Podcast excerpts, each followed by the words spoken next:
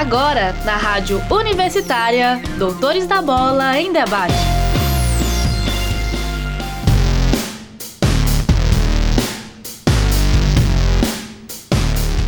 Sejam bem-vindos ao programa Doutores da Bola desta sexta-feira, dia 30 de abril de 2021. No programa de hoje, vamos conferir uma entrevista com Ed Skander, supervisor de esportes da Confederação Brasileira de Skate, acerca da participação dos atletas brasileiros nas Olimpíadas de Tóquio.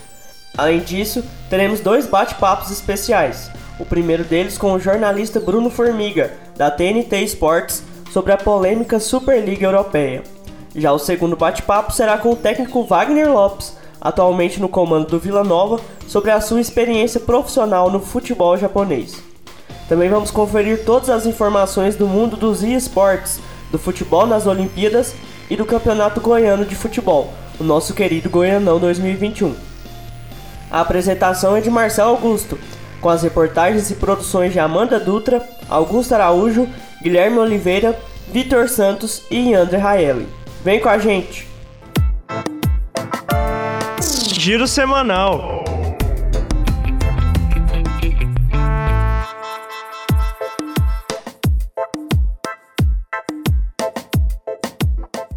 Começamos o giro semanal trazendo para você informações da seleção brasileira, feminina e masculina de futebol nas Olimpíadas de Tóquio 2021. O sorteio dos grupos foi realizado na última semana com restrição única de times do mesmo continente em um mesmo grupo. Os jogos de futebol começam antes da abertura olímpica oficial, que está marcada para o dia 23 de julho. Confira agora a divisão dos grupos e seus confrontos. Com 16 delegações classificadas na disputa, a competição masculina foi dividida em quatro grupos com quatro times cada.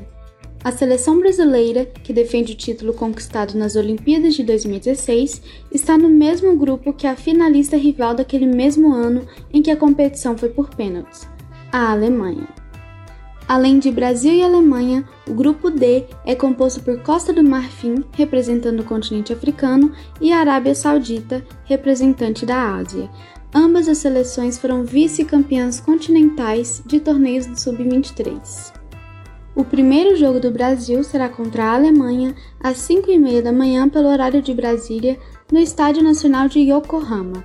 O segundo confronto será no dia 25 contra a Costa do Marfim, também em Yokohama e a seleção encerra a fase de grupos entrando em campo com a Arábia Saudita no estádio Saitama, no dia 28. Pelo futebol feminino, as 12 delegações classificadas foram distribuídas em três grupos com quatro seleções cada. A equipe brasileira, que busca seu primeiro ouro olímpico, ficou ao lado de China, Holanda e Zâmbia, através do sorteio realizado pela FIFA na formação dos grupos. O primeiro jogo pela competição também começa antes da abertura olímpica oficial. No dia 21 de julho, o Brasil entra em campo com a China pela primeira rodada da fase de grupos no estádio Miyagi, às 5 horas da manhã pelo horário de Brasília. Na segunda rodada, a equipe enfrenta a Holanda no dia 24 de julho, às 8 horas da manhã, também no estádio Miyagi. Para encerrar a fase de grupos, o Brasil joga com a Zâmbia no estádio Saitama às 8h30 da manhã. Passam para as quartas de final as duas melhores equipes de cada chave e os dois melhores terceiros colocados. A competição segue em jogos de mata-mata até a final, terminando no dia 7 de agosto para a seleção masculina e no dia 6 de agosto para a seleção feminina. Com as informações, e André Raielen para a Rádio Universitária. Na última rodada da primeira fase do Campeonato Goiano, após uma sequência de jogos realizados no mesmo horário, foram definidos os dois times rebaixados e os oito classificados às quartas de final, sendo quatro de cada grupo. A classificação ficou da seguinte forma: na primeira posição do grupo A, o Atlético terminou com 28 pontos de 30 disputados, seguido pela surpresa da chave Grêmio Anápolis, com 18 pontos. Depois vem o Anápolis, que somou 16, e a Jataiense com 8, que, após um início ruim, se recuperou e conquistou sua vaga nas quartas de final. Já no grupo B, a presença liderou a chave por quase toda a primeira fase e encerrou na primeira posição com 18 pontos. O segundo lugar ficou com o Vila Nova, que, mesmo com uma boa campanha, perdeu o último jogo para jogar fora de casa. Na sequência, veio Porá com 13 pontos, que conquistou sua classificação na última rodada, vencendo o quarto colocado Goiás no estádio Ale Pinheiro. Os clubes que caíram e irão disputar a divisão de acesso no ano de 2021 foram o tradicional Itubiara, campeão goiano em 2008, e a equipe do Jaraguá, semifinalista na última edição do campeonato. Os jogos referentes às quartas de final tiveram seus primeiros confrontos realizados no último domingo. O Dragão goleou o Goiás na Serrinha por 3 a 0, em uma partida marcada por um erro de arbitragem. O Atlético abriu o placar com João Paulo, camisa 10, e foi nesse lance que a diretoria e os jogadores esmeraldino alegaram um toque de mão no meio. Depois do ocorrido, o Rubro Negro ampliou o placar com Arthur Gomes e por último com Janderson. Após a derrota, a diretoria esmeraldina se pronunciou através de seu assessor de imprensa, dizendo que ninguém do clube irá se pronunciar até o fim do campeonato, fazendo isso como forma de protesto à Federação Goiana de Futebol. A partida que confirmará o classificado acontece nesse domingo no estádio Antônio Ascioli. Já no Jonas Duarte, o Vila Nova venceu o Anápolis também pelo placar de 3 a 0, com dois gols de Arthur Rezende, sendo deles um golaço, e mais um de Rafael Donato. O Tigrão essa semana se prepara para mais um confronto com o Galo da Comarca no Anés Brasileiro Alvarenga, jogo que ocorrerá nesse sábado. No estádio Arapucão, em Jataí, a presença goleou a Jataiense também pelo placar de 3 a 0, com gol de Matheus Barros e dois de Alex Henrique. Com esse resultado, o Camaleão encaminhou a sua classificação às semifinais e decide a vaga em casa, neste sábado, no estádio Aníbal Batista de Toledo. O jogo menos movimentado das quartas de finais foi entre Porá e Grêmio Anápolis. As duas equipes não conseguiram sair do 0 a 0 e irão se enfrentar novamente neste sábado no estádio Jonas Duarte em Anápolis. O campeonato se afunila e a briga pela artilharia também. O atacante Alex Henrique da Presidência lidera a briga com 7 gols, seguido por Robertson do Atlético com 6 e por Vinícius Lopes do Goiás com 5 tentos. Promessa de muita emoção para este final de semana. Um boletim do repórter Guilherme Oliveira para a Rádio Universitária. Vamos agora para o nosso boletim semanal sobre os esportes.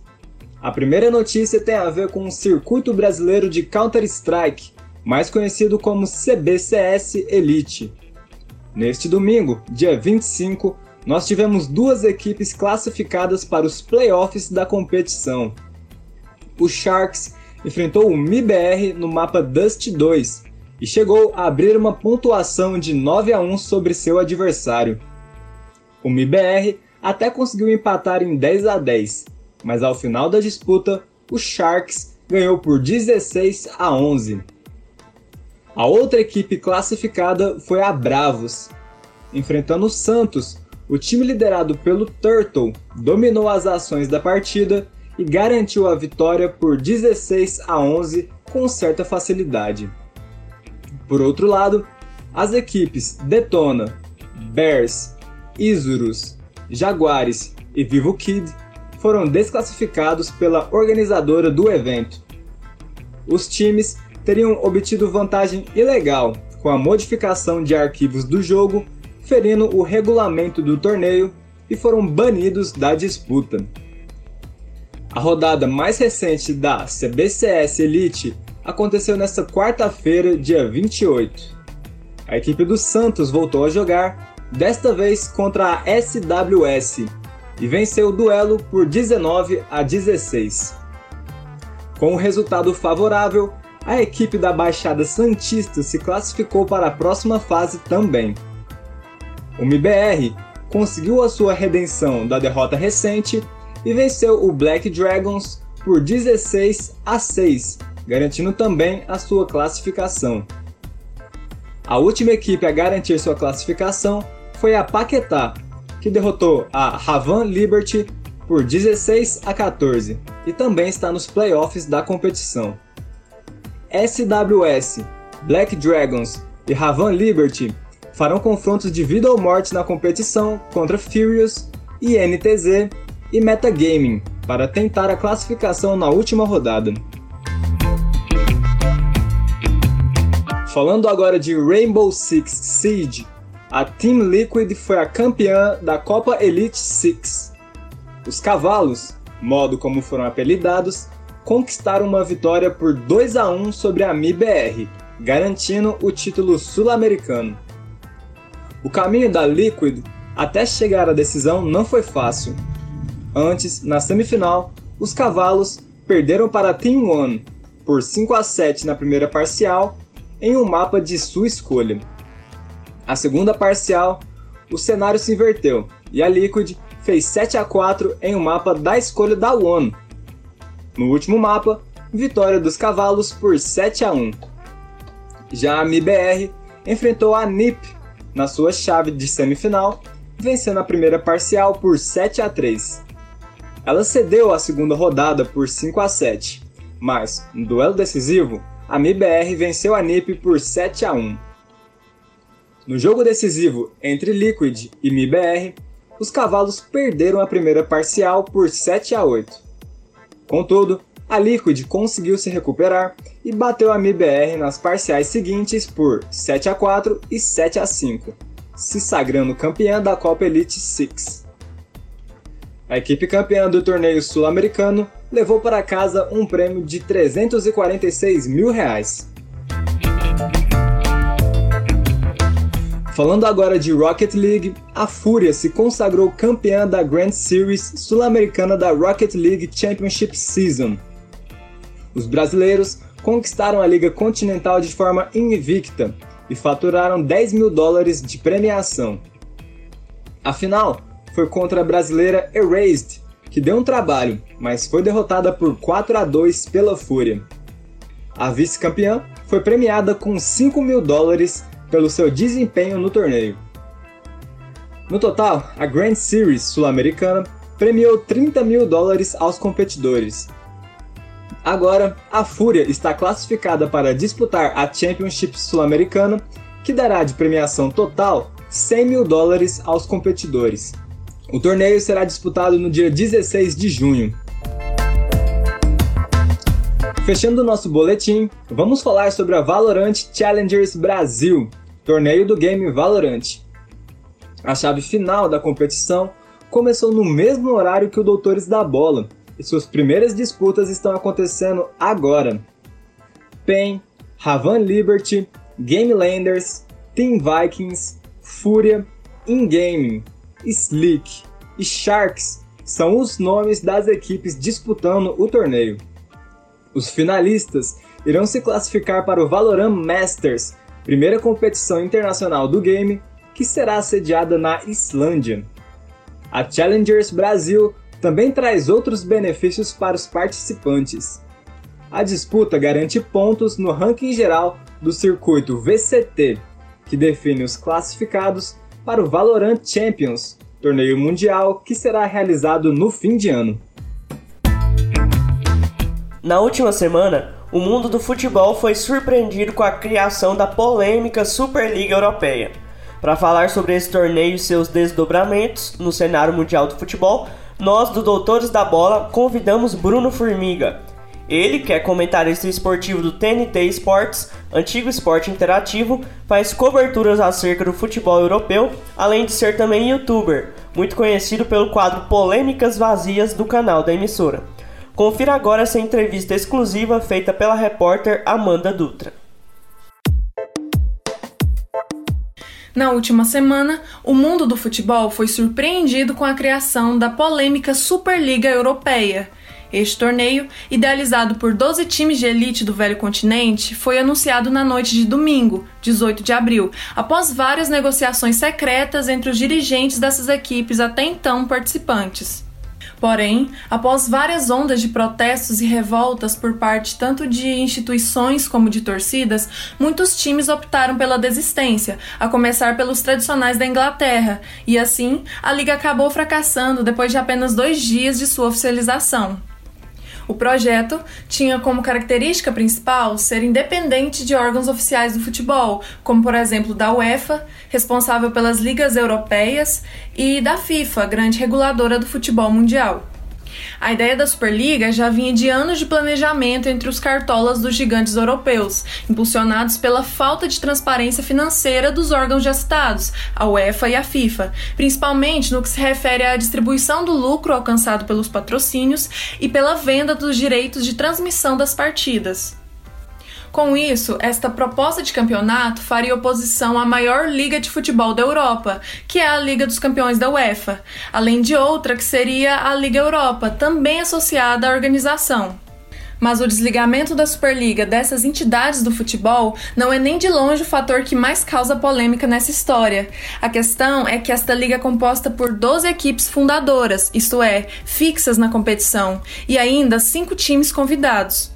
Então, a vaga garantida de forma permanente pelos clubes fundadores os tornam imunes ao rebaixamento, à desclassificação do torneio ou de ficarem de fora da edição seguinte, gerando assim controvérsias em relação às premissas básicas do futebol, o que os opositores dessa liga acreditam até ameaçar a competitividade inerente do esporte bretão. Dentre os clubes fundadores estão os seis gigantes da Inglaterra, que é o Arsenal, Chelsea, Liverpool, Manchester City, Manchester United e o Tottenham, além dos espanhóis Atlético de Madrid, Barcelona e Real Madrid, bem como os grandes da Série A italiana, Inter de Milão, Milan e Juventus. Em pouquíssimo tempo, a maioria desses clubes foram anunciando a desistência da Superliga após muita pressão. E para falar um pouco sobre essa polêmica Superliga e seus desdobramentos no cenário mundial do futebol, confira a entrevista exclusiva com o comentarista esportivo Bruno Formiga, do TNT Sports. Boa tarde, Bruno. Muito obrigada por ter aceitado o convite, por ter topado falar aqui com a gente do Doutores da Bola. Bom, eu quero começar com o seguinte questionamento. A Superliga foi suspensa em apenas dois dias após ser anunciada. Por mais que ela tenha sido contida tão rapidamente, o que este torneio revela da realidade do futebol europeu? Bem, vamos lá. Eu acho que a Superliga revela um futebol europeu em busca do espetáculo. Virou uma espécie de Hollywood do futebol. E aí eles estão querendo sustentar esse modelo, mas sustentar um alto modelo. Né? Ou seja, essa bolha que funciona, que é atrativa, que é mundial, que é um produto bem acabado, e eles teoricamente queriam tornar esse produto um produto ainda mais bem acabado. Então eu acho que expõe só esse eurocentrismo aí que o mercado já expõe, já deixa claro pela questão do dinheiro, dos patrocinadores, do direito de transmissão, e agora por uma questão quase que ideal de juntar a nata da nata da nata para teoricamente entregar um produto ainda melhor, o que eu obviamente discordo e as pessoas deram o recado também. Né? Sim, e é interessante perceber a presença de times como o Arsenal, o Tottenham, o Milan na lista de clubes definitivos. Ambos não se classificaram para a Liga dos Campeões na temporada passada. Então, qual a relação pode ter do interesse desses clubes em, em certo momento, participar da Superliga e o fato de estarem de fora da maior competição de clubes da Europa, que é a Champions? É, a, a coincidência aí é Arsenal, Tottenham e Milan têm donos, ponto. É, Arsenal e Milan vivem fora da Liga dos Campeões da Europa já tem um tempo, o Tottenham nem tanto, mas o Tottenham quer entrar e dar um passo além, né? Construir um estádio muito bom, foi finalista da Champions, é, tem hoje um dos principais atacantes do mundo, que é o Harry Kane, consegue manter este cara, então assim, é um clube que está caminhando para tentar entrar no antessala ali dos clubes mais importantes da Europa, e viu aí um atalho. Arsenal e Milan, não sei se em outro contexto, é, eles negariam ou não. É, acho que pelo fato de terem donos, a visão seria a mesma. Mas o fato de estarem fora há tanto tempo, é, talvez tenha sido um estimulante para falar, cara, quer saber? Não está dando para ir na competição, é, vamos na, na razão. E aí a gente vai pela questão do dinheiro. Por mais que o Milan fosse voltar agora para a Liga dos Campeões de forma meritocrática, né, no, na bola, porque está caminhando para isso no, no Campeonato Italiano. Agora, em relação ao dinheiro investido nos clubes, no que o sistema de receita fixa aos times permanentes da Superliga difere do sistema nas ligas americanas, como a de basquete, de futebol americano, uma vez que trabalham igualmente com times e receitas fixas. É que a NBA e a NFL, por exemplo, as franquias compram o seu lugar na liga. Você tem culturalmente algo organizado assim então você não tem uma sensação de injustiça com o rebaixamento, com gente que está fora. A cultura do esporte americano é muito linkada à universidade, que funcionaria como essas divisões de acesso, não do acesso do time, mas do acesso dos jogadores. A NBA e a NFL acabam que, de uma maneira ou de outra, elas não ingessam o sistema porque você continua tendo o ciclo de oportunidades com o jogo universitário, que também é muito bem vendido, é muito bem transmitido. Então, acho que é, é bem, bem diferente aí, é, e eles enxergam assim o, o, esporte americano, tanto a NFL quanto o basquete, não são esportes mundiais, né? Assim, culturalmente mundiais, eles são esportes praticados em outros lugares do mundo, mas que, obviamente, tem um país o ápice do ápice do ápice do rendimento e da organização naquelas modalidades. Não é o caso do futebol. Então você está mexendo com algo aí que é mundial, uma cadeia produtiva que é mundial, toda interligada com organizações também mundiais. Então acho que é bem diferente. As comparações aí para mim não cabem muito não. Bem, muitos foram os protestos das torcidas e até dos jogadores em relação à competição, contra a competição. Assim, a questão que fica é: a torcida e os jogadores têm voz de fato nos clubes europeus, nestes grandes negócios dos cartolas?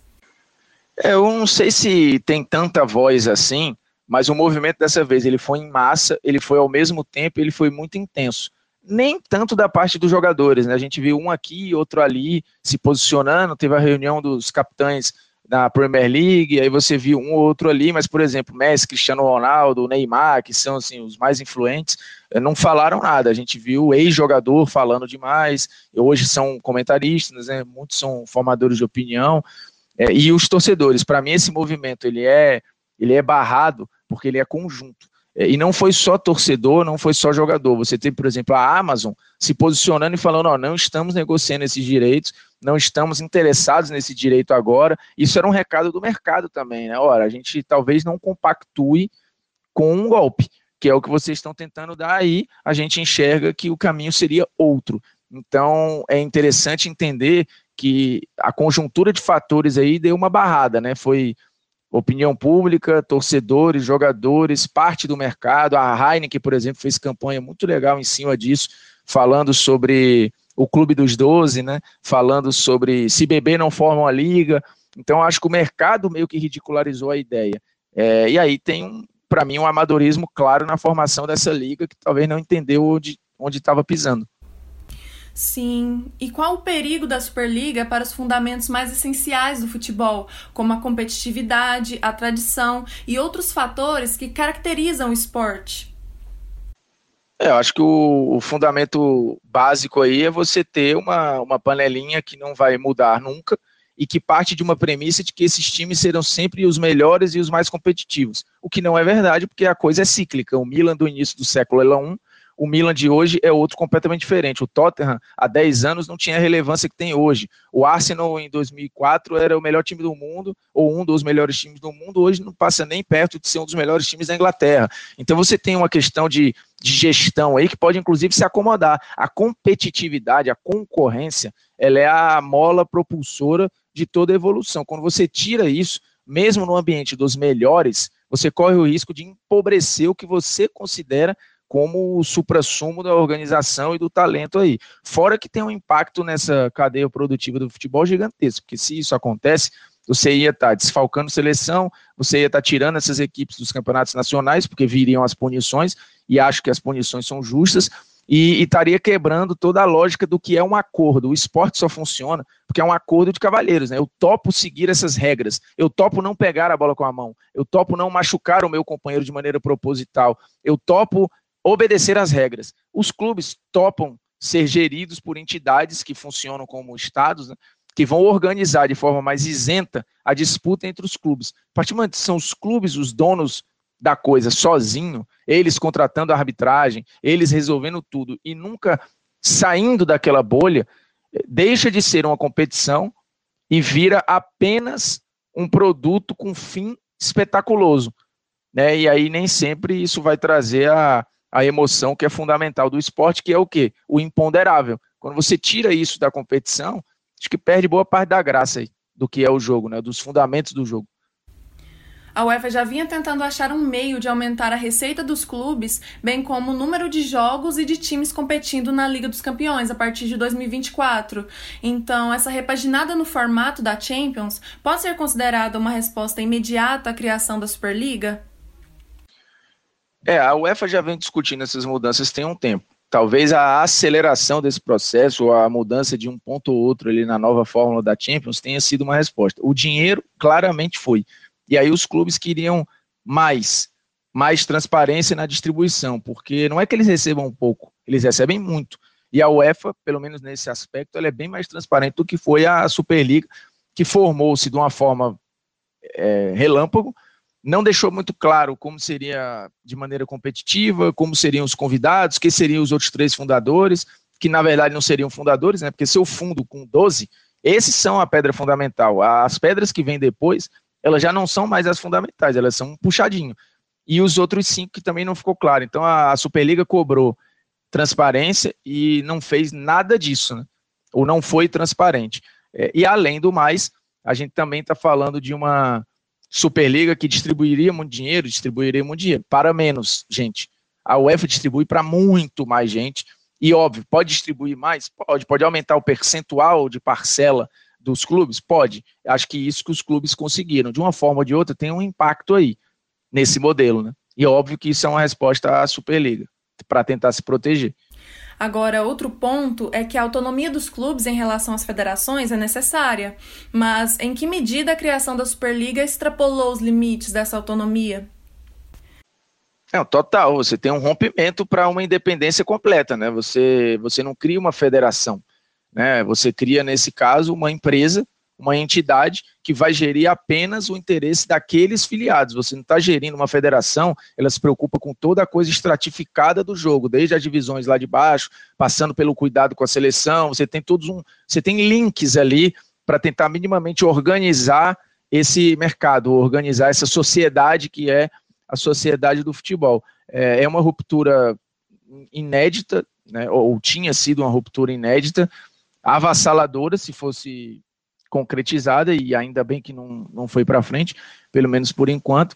É, os clubes eles seguem tendo o direito à, à livre associação, eles podem fazer, mas você precisa ter algo que, que faça a união dessas pontas de uma maneira relativamente, entre aspas, isenta. Que aí você está falando da UEFA, da FIFA, da Comembol, das confederações nacionais e, e, por aí vai. Porque aí você tem alguém que teoricamente está ali por todos. Porque por lá passa arbitragem, por lá passa tabela, por lá passa vários interesses, direitos de transmissão. Né? Acho muito ruim quando isso fica na mão de 12 empresas e que vão estar tá olhando só para si e não para o todo, como o Florentino quis dizer que estava defendendo interesses populares de todo o jogo. Não é verdade. E para finalizar, tendo em vista todo o desfecho que a Superliga está tendo, você acredita que há possibilidade de futuramente o projeto ser viabilizado ou que algum outro similar possa vir a se consolidar na Europa ou até na América do Sul? Sim, eu acho que há a possibilidade desse projeto ser ajustado a arestas né, e, e aumentar de tamanho. Assim, a ideia, eu acho que ela não morreu ser posta em prática talvez demore, mas a ideia de você criar esse produto mega, ele, ela continua. Tanto que assim, o mundial da FIFA em parte é isso, né? É você tentar aumentar esse mundial com mais grifes, com mais grandes clubes, para tornar isso mais atrativo, ter mais grandes jogos, não necessariamente jogos mais democráticos, mas jogos entre clubes maiores. Mas a questão é você acabar com o gatilho da escassez, né? Quando o que é raro se torna comum, perde a graça muita coisa, né? Então, eu acho que talvez demore, que eles tentem reformular. Na América do Sul, eu não, não vejo esse cenário agora, mas na Europa, sim, eu acho que essa ideia não morreu. Então, muito obrigada mais uma vez pela participação, disposição e pela disponibilidade. Você está ouvindo Doutores da Bola em Debate. Na Rádio Universitária, o jogo vai além dos 90 minutos.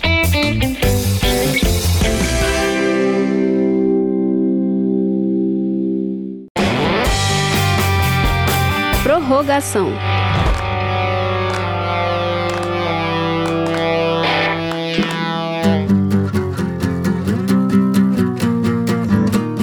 Os Jogos Olímpicos de Tóquio contarão com a estreia de algumas modalidades esportivas na competição uma delas é o skate, que inclusive já está confirmado na grade dos Jogos de Paris 2024. Confira agora uma entrevista especial feita pelo repórter Vitor Santos com Ed Skander, supervisor de esportes da Confederação Brasileira de Skate, a SBSK. Olá, ouvintes da Rádio Universitária da Universidade Federal de Goiás. Aqui quem fala é Ed Skander, supervisor de esportes da Confederação Brasileira de Skate, mais conhecida como CBSK. Muito obrigado pelo convite e pelo espaço para falar sobre o skate brasileiro. Quais as categorias do skate estarão nos Jogos Olímpicos de Tóquio? Poderia explicar um pouco sobre cada uma delas? Bem, as modalidades do skate em disputa dos Jogos Olímpicos de Tóquio serão um parque feminino, parque masculino, o street feminino e o street masculino. O parque é a modalidade praticada em pista de skate, geralmente de concreto, com diversas paredes diferentes, como altura, curvatura e largura. Já o street é a modalidade praticada em pista de skate, simuladoras da arquitetura urbana, com escada, bancos, muretas, corrimões, rampas de garagem e até esculturas. O quanto a inclusão do skate nos Jogos de Tóquio e a sua continuação nos Jogos de 2024 foi importante para o fortalecimento e profissionalização da categoria em nosso país? Bom, é, a inclusão do, do, skate nos Jogos de Tóquio e também em Paris 2024 está sendo importante para o fortalecimento do skate brasileiro, porque a cobertura da imprensa, não especializada principalmente, está levando a mais pessoas o quanto o skate é uma ótima filosofia de vida e fonte de saúde, o que poderá gerar mais oportunidades de felicidades e renda para quem optar em dedicar ao skate como fonte de trabalho. Como está a preparação dos atletas em meio a essa pandemia? Olha, é, a preparação dos skatistas da seleção brasileira em meio à pandemia do Covid-19 está sendo feita de maneira segura e científica, com supervisão constante da Comissão Técnico-Médica da Confederação Brasileira de Skate, a CBSK, com treinos em pistas particulares, longe de aglomeração, e através de esporádicos treinamentos em grupos financiados pelo Comitê Olímpico do Brasil, COB, né, constando com os, com os testes de Covid-19, regulares e outras medidas de proteção. Quais são as expectativas para a grande estreia do skate nos Jogos Olímpicos? Ah, a expectativa para a estreia do skate nos Jogos Olímpicos é de uma grande confraternização histórica entre skatistas dos cinco continentes, mostrando a todo o planeta o quanto o skate preza pela amizade e respeito acima da competição, além de ótima participação dos brasileiros, é lógico, né? Com todos os skatistas nacionais classificando para as finais e conseguindo muitas medalhas para o Brasil. Com essa grande visibilidade que virá e está vindo com as Olimpíadas, existe alguma expectativa de que o skate se torne ainda mais popular no, no Brasil? a visibilidade devido aos Jogos Olímpicos é uma grande oportunidade para popularizar ainda mais o skate, né? Uma prática esportiva no Brasil desde a década de 1960, com mais de 8 milhões de praticantes, segundo pesquisa da Datafolha de 2015, que é geradora de tendências culturais e de moda, com grandes movimentações nas redes sociais e mercado de bilhões de reais por ano. A idade de alguns atletas chama bastante atenção, como, por exemplo, a da skatista Raíssa Leal, ela tem de 13 anos. Como trabalhar com atletas tão jovens? Existe algum acompanhamento especial para prepará-los para uma competição tão importante quanto as Olimpíadas? Realmente é um desafio para trabalhar com skates, né, atletas menor de idade. Mas a Comissão Técnica Médica da Seleção Brasileira de Skate realiza acompanhamento constante com psicóloga, médico, fisioterapeutas, consultores técnicos nutricionistas para melhor prepará-los, não somente para os Jogos Olímpicos, mas para a vida além de manter conversas com os pais responsáveis pelo planejamento de viagens a treinamentos e competições. Então, dessa maneira, a gente acredita que estão sendo bem preparados, né? E que vão chegar é, tanto para os Jogos Olímpicos como também durante sua vida, né? De uma maneira apta e, e bem preparados. Agora vamos conferir uma entrevista exclusiva feita pelo repórter Vitor Pereira com Wagner Lopes. O atual técnico do Vila Nova já jogou pela Liga Japonesa e inclusive na seleção dos Samurais Azuis. Todas as curiosidades sobre o dia a dia, a cultura e alguns momentos marcantes você acompanha agora. Como foi o processo de decidir jogar no Japão, ainda no início da J-League? É, pergunta difícil, cara. Quando eu jogava no São Paulo Futebol Clube, o Oscar Bernardi, que é o zagueiro de seleção brasileira, três Copas do Mundo, o Oscar ele ele jogou no Cosmos de Nova York, quando ele foi, vendido da Ponte Preta.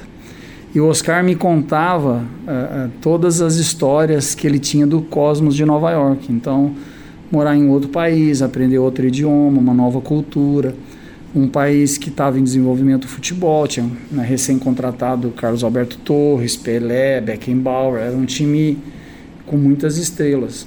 E o Oscar me contava como é que tinha sido a adaptação dele. Aquilo gerou em mim uma curiosidade grande. E, e aí eu comentei com o Oscar, eu falei, ah, Oscar, um dia eu quero também jogar fora do Brasil. Um dia eu quero ter a experiência que você teve, aprender um outro idioma, uma nova cultura. E aí isso foi logo que eu subi pro profissional. Aí nós jogamos juntos no profissional, acho que dois, três anos, três anos. E aí o Oscar, né, depois da, da Copa de 86, no México, ele começou uma negociação com o time japonês, o time o Yokohama Marinos. Hoje chama Yokohama Marinos, né, mas é o time da fábrica da Nissan de automóveis. E aí, quando ele estava conversando, ele acertou o contrato para ir embora, o clube japonês pediu para que ele indicasse um atleta jovem que tivesse um perfil que é, era condizente com o meu perfil de, de juventude, de atacante, que quisesse é, jogar no Japão tal. E o Oscar lembrou dessa conversa nossa, dois, três anos depois. Ele lembrou, ah, o Wagner tem interesse. Aí ele veio perguntar para mim se se eu gostaria de ir para o Japão. Eu brinquei, eu falei, Oscar, se você pular do 12 andar, eu pulo atrás, que eu sei que tem coisa boa me esperando lá embaixo. Lógico que eu quero. nessa época, o São Paulo tinha um, é, um time muito forte. Tinha o Careca, que era da seleção brasileira, Miller, que era da seleção brasileira, Pita, Falcão, Sila, Sidney, Gilmar Rinaldi. Era um time muito forte. E eu era jovem ainda, eu tinha 18 anos, então não tinha como eu tomar a posição de um cara que era da seleção brasileira. Eu entrava durante os jogos, jogava junto, mas jogava pouco, né? E aí eu pensei, né? E aí conversando até na época, o Juvenal Juvencio era o nosso diretor de futebol. E conversando com ele, ele falou: ah, Wagner, você tem 18 anos ainda, você vai lá no Japão, adquire experiência, aprende um idioma, daqui dois, três anos você volta nós vamos vender o careca para ir para a Europa e você vai ter outra chance, né? Você tem contrato longo, eu tinha contrato com São Paulo, e contrato de três anos ainda. Então São Paulo me emprestaria para o Japão, eu ficaria lá um, dois, três anos e voltaria. E aí foi graças a, a essa situação que aí é, o Oscar me apresentou para os japoneses, eles viram viram meu jogo, me contrataram, eu fui emprestado e aí, durante cinco anos, eu era emprestado. Eu ia, ficava um ano emprestado, me representava no São Paulo, treinava um, dois meses, era reemprestado de novo para o Japão. E assim eu fui ficando. O que era para ficar três temporadas acabou se transformando em 17. Então, é, a vida, é, as coisas vão acontecendo e foi assim que ocasionou a minha ida para o Japão. Como foi poder fazer parte do elenco e, claro, jogar a primeira Copa do Mundo dos Samurais Azuis da história? Foi uma experiência, dá para ficar aqui uns cinco dias contando a história. Foi uma experiência fantástica, uma Copa do Mundo.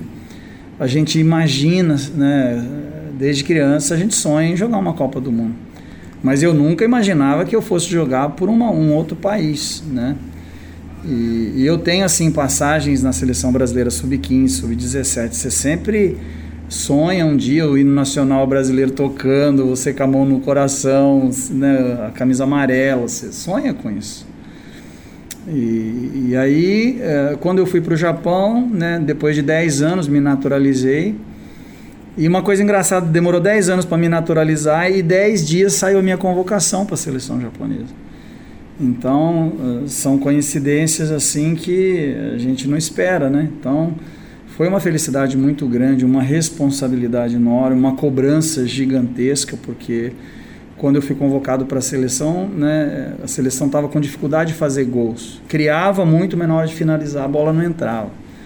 Então era uma responsabilidade, uma cobrança muito grande em cima de mim, mesmo porque japonês com essa cara aqui de estrangeiro é difícil, né? Então era assim, é, ao mesmo tempo que eu estava muito feliz, eu sentia um peso muito grande, porque é, quando eu fui convocado para a seleção japonesa, praticamente a imprensa dizia ah, a seleção precisa ganhar da Coreia, lá na Coreia, coisa que não acontecia desde acho que 13, 14 anos, que não vencia, 11 anos, não sei. Precisa ganhar da Coreia, torcer para a, a Coreia perder para a seleção dos Emirados Árabes, era, era é improvável alguns resultados. E nós conseguimos vencer a Coreia lá, na, dentro de Seul, com 80 mil coreanos torcendo contra. Então foi assim, uma. Para a gente conseguir ir para repescagem foi uma luta muito grande. Então foi uma felicidade grande fazer parte, porque é, é, essa seleção de 98 virou uma legenda, virou uma lenda no Japão, porque sempre era desclassificado, nunca tinha conseguido classificar. Então, quando nós conseguimos a classificação, a volta para o Japão foi como se os heróis estivessem voltando da guerra. Foi um negócio assim surreal. Tanto é que de Narita até Tóquio são 70 quilômetros, teve carreata, teve entrevista coletiva. A gente, numa felicidade gigante, o público saindo, né, os, os torcedores, os, os habitantes, de todo mundo saindo na autoestrada para aplaudir a chegada no hotel. Foi coisa assim surreal a felicidade que a, a, a seleção japonesa pôde né, proporcionar para os torcedores. Então foi uma honra muito grande, né, você para para pensar, de 140 milhões de, de japoneses, você está entre os 22 que escolheram.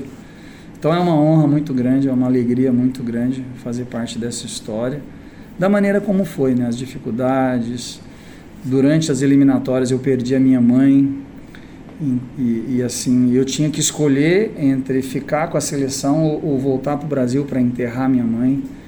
Então é, foram muitos sentimentos assim difíceis porque é uma decisão foi a decisão mais difícil da minha vida porque a nossa decisão na repescagem contra o Irã em Doha no Catar ia ser no dia 15 e eu perdi a minha mãe no dia 13 quando a minha esposa me ligou para dizer que a minha mãe tinha descansado, eu falei, não, mas como descansado a minha mãe? E aí eu não conseguia é, é, raciocinar, né? Só depois que a ficha caiu e, e aí, enfim, aí tristeza grande, né? Você perder a mãe. Mas aí conversar, conversei com os meus irmãos, conversei com minha, muito com a minha esposa. E tinha uma logística muito difícil. O corpo da minha mãe podia esperar 24 horas para ser enterrado. E eu estava a 9, 10 horas de Tóquio. Então eu tinha que voltar para Tóquio, pegar um avião, mais 24 horas de, de voo, mais 6 horas de, de, de. Você tinha que. Você faz 14 horas, espera 6, embarca de novo e faz mais 12. Nessa época era em Nova York que a gente fazia baldeação, sabe, para abastecer o avião, enfim. Então demorava muito mais de 30 horas, então não tinha tempo hábil para voltar para enterrar minha mãe. Aí eu tomei a decisão de ficar lá para para não tumultuar, para manter o foco, manter a concentração.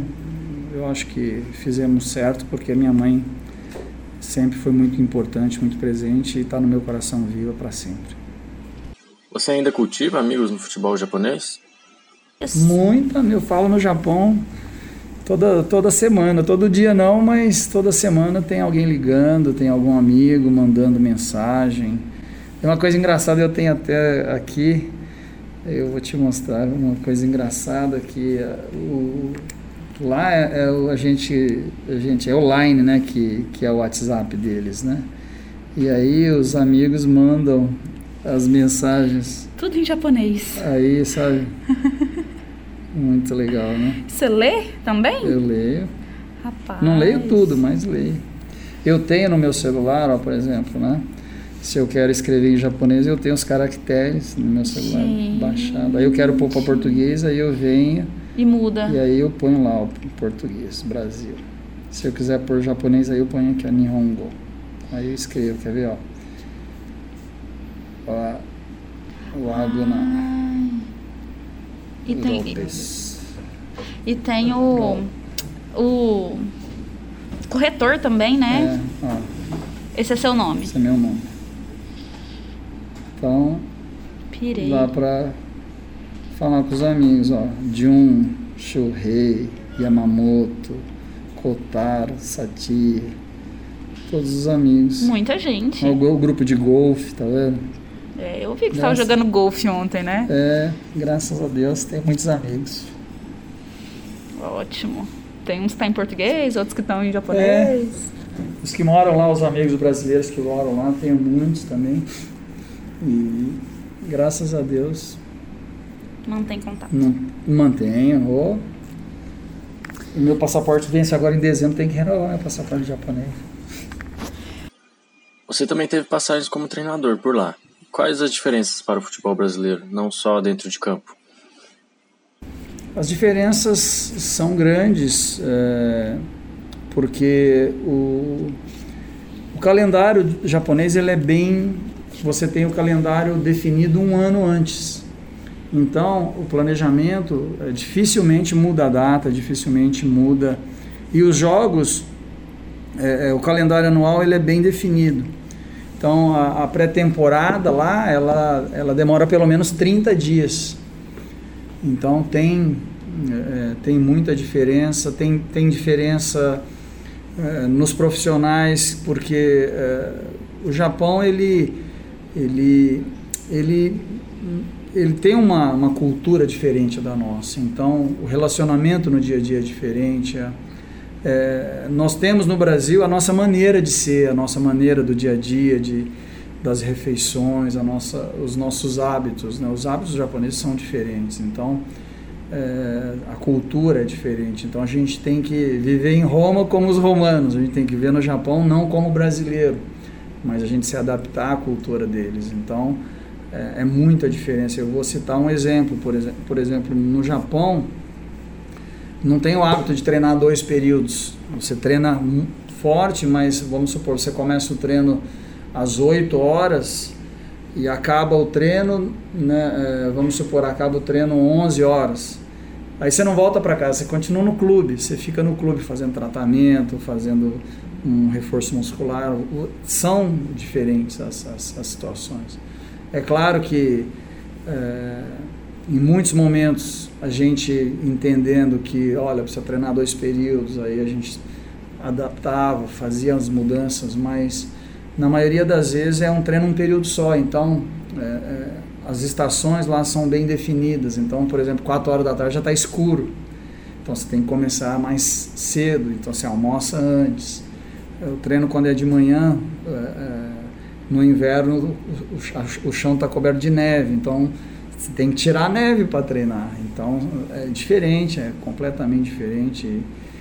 E os jogadores ajudam a limpar o campo, a comissão técnica ajuda, não tem nenhum tipo de estrelismo. E a maior dificuldade mesmo, a alimentação dos jogadores é diferente. A cultura japonesa, eles comem pequenas porções, não comem tanto carboidrato, não comem tanta proteína. Então, por isso estão mais suscetíveis a, a, a lesões. Então, tem muita diferença que no dia a dia a gente percebe e a gente vai se adequando, vai se adaptando. É, a leitura de jogo, o jogador japonês ele é muito interessado na, na parte tática. É, então a gente. Você demora um tempo até é, você conseguir passar os seus conceitos. Então existe a, a dificuldade do, do, do brasileiro quando vai para lá no idioma, até o cara entender o idioma, até ele conseguir se comunicar dentro de campo. Então, adaptação, o primeiro ano no Japão para os jogadores não é uma coisa simples, é uma coisa bem complexa. E aí ele tem que alinhar a performance esportiva com a adaptação à, à cultura, ao país.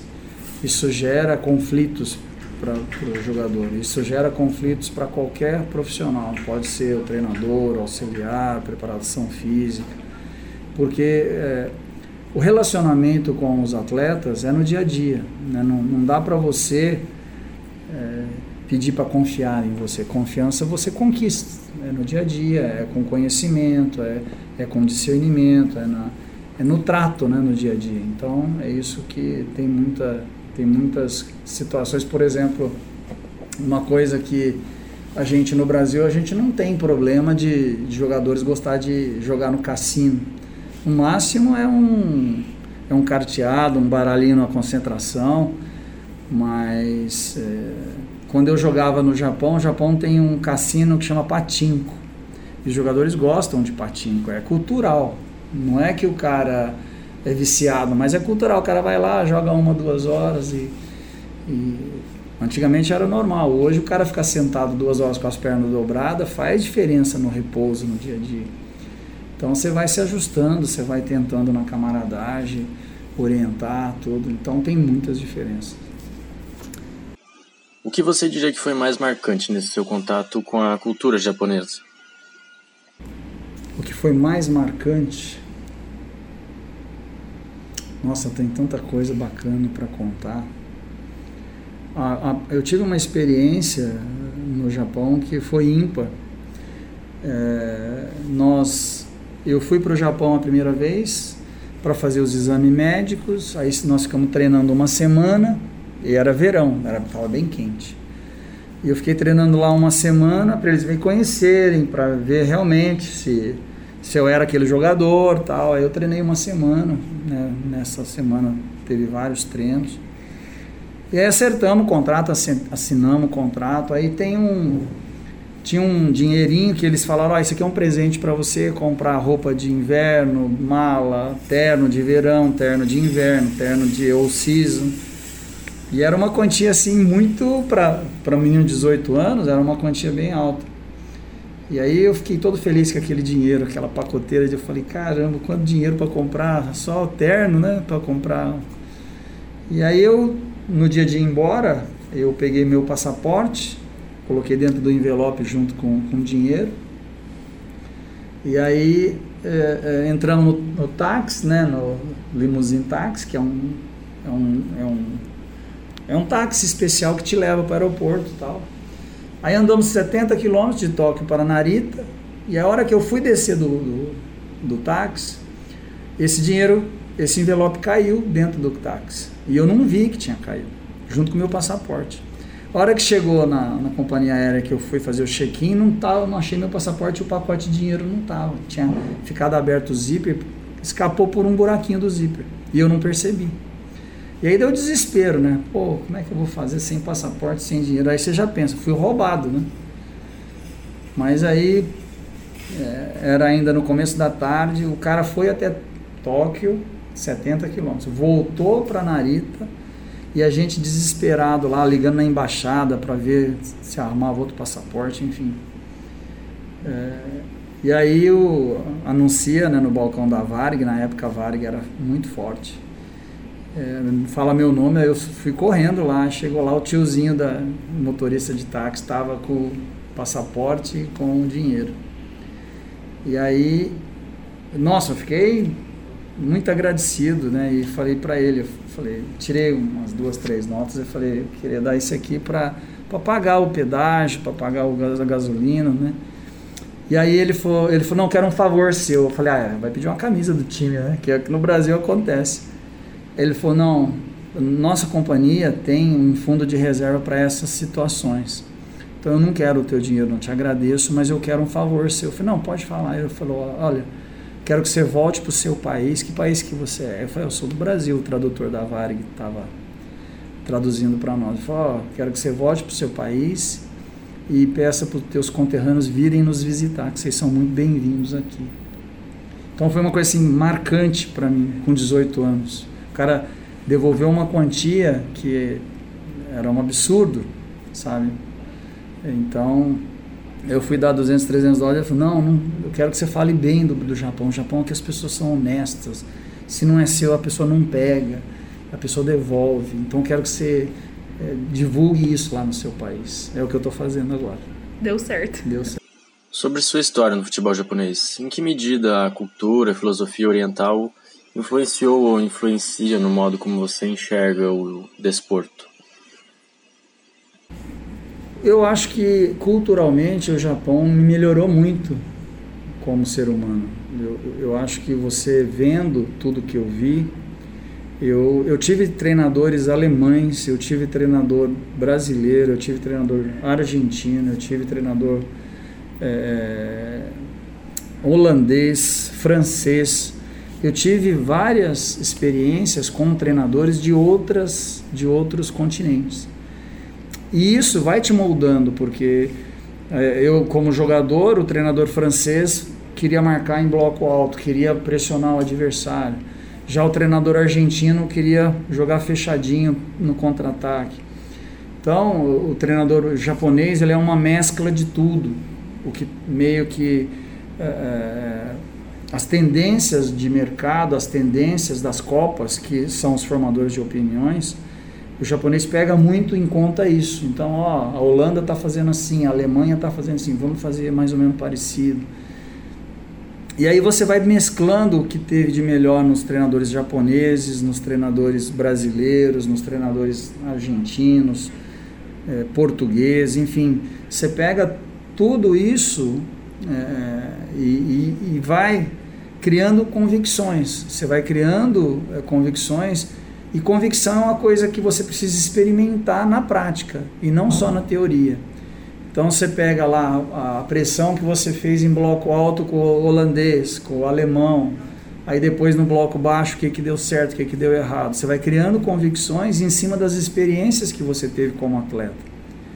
E, e agora como treinador eu já estou aí há, 15 anos como treinador, então é, 15 não, 10, 5 como auxiliar técnico. Então 15 como membro de comissão técnica, o que que dava certo, o que que dava errado. Você vai criando essas convicções e é difícil enumerar uma situação, mas eu acho que o Japão me influenciou muito em chegar antes e ir embora depois, não chegar em cima da hora. Então, se o treino é às nove, eu chego às sete, seis e meia. Se acaba o treino, não ficar desesperado para ir para casa, fazer o que tem que fazer. Então eu tive um, um amigo japonês, uh, Jun Sakai, o nome dele, um cara que me ajudou muito, uma visão muito legal. E ele falava assim: enquanto você não fizer tudo que tiver a seu alcance, não vá embora. Seu coração tem que estar em paz. Falou: não, eu fiz tudo que eu precisava fazer hoje para ir embora descansar. Trabalhe. Então isso foi uma coisa assim que me impactou muito e eu procuro seguir isso. Então, em termos de organização, em termos de de planejamento, planejar o treino antes, planejar o jogo, e aí estratégia de plano de jogo A, estratégia de jogo B, de jogo, se o adversário fizer isso, eu vou fazer aquilo. Se essa peça não funcionar, outra peça vem aqui. É, é um tabuleiro, né? Então você fica, você gasta muita, muito tempo pensando. Então trabalha mais pensado que físico. Então físico eu procuro envolver todo mundo da comissão técnica. Eu tenho Sandro Rosa é um cara que trabalhou 17 anos no Japão também, me conhece, conhece o sistema japonês, então é muito fácil. E nós estamos com, com uma comissão fixa aqui muito boa, que entende isso, então eu vou meio que delegando funções e fico na retaguarda dando as orientações, é uma coordenação na verdade, né? Então, é, o Japão nisso me ajudou muito, eu acredito. E para finalizar, você poderia comentar sobre o primeiro gol na seleção japonesa da Copa do Mundo? Quase que quem marca o gol foi você. Na Copa do Mundo, né? Eu dei o passe, na verdade eu cabecei pro gol. Mas o Nakayama Gon, né, fez o gol e eu acho que o esforço é individual, mas o jogo é coletivo. Então todo mundo dando o seu melhor, não importa quem faça o gol, o importante é, é vencer, o importante é fazer o gol. E, e, a gente treinava muito aquela situação, o Soma, que era o lateral esquerdo, ele cortava ele cortava para dentro e cruzava de perna direita, ou ele cortava para fora e cruzava de perna esquerda. A gente tinha essa. E eu no segundo pau ajeitava para trás ou cabeceava para o gol. E o jogo contra a Jamaica a gente já estava desclassificado, mas foi o primeiro gol da seleção na Copa e eu pude dar assistência, então fiquei tão feliz como se tivesse feito o gol, mas na verdade eu tinha cabeceado para o gol, mas valeu. Vai ficando por aqui o Doutores da Bola desta sexta-feira, dia 30 de abril de 2021, com a apresentação de Marcelo Augusto, produções e reportagens de Amanda Dutra, Augusto Araújo, Guilherme Oliveira, Vitor Santos, Vitor Pereira e André Raeli. Os trabalhos técnicos foram de Maurício César, orientação do professor Ricardo Pavan e monitoria de Ildeu Youssef. Siga a gente no Instagram, arroba Doutores da Bola, e no Twitter, arroba Doutores da Bola Underline. Acesse o site radio.ufg.br e fique muito bem informado. Você pode conferir o programa de hoje e os anteriores no Spotify e no Deezer. Basta procurar por Rádio Universitária UFG.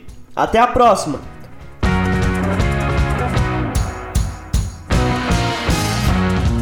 E fica por aqui o Doutores da Bola em Debate.